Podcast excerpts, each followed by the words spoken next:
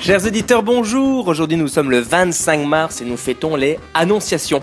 À ma connaissance, je ne crois pas qu'il existe une ou un Annonciation en France. Si tel est le cas, je demande quand même à tous ceux qui en connaissent de dénoncer tout de suite ses parents à la police. Il est fort possible qu'un attentat se prépare. Bref, le 21 mars 421 a changé la face du monde car c'est ce jour-là que des pierres ont été posées sur une lagune de la mer Adriatique entre les estuaires du Pô et du Piavre, sauvant ainsi la vie d'une députée française. Alors, que se serait-il passé si Venise n'avait jamais été érigée?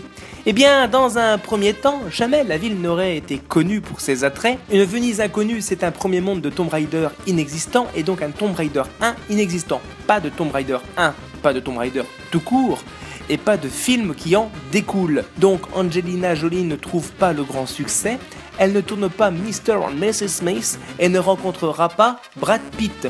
Pas de rencontre, pas de mariage, pas de mariage, c'est pas d'adoption de Zahara et pas d'adoption de la part de la star, c'est beaucoup moins d'adoption en règle générale. Moins d'adoption en Éthiopie, c'est plus de mères porteuses. Plus de mères porteuses, c'est plus de manifestations. Plus de manifestations, c'est trop pour Christine Boutin qui, au bout d'une dizaine de malaises, mourrait prématurément. CQFD. Rendez-vous demain pour une nouvelle Uchronique. Que se serait-il passé un 26 mars?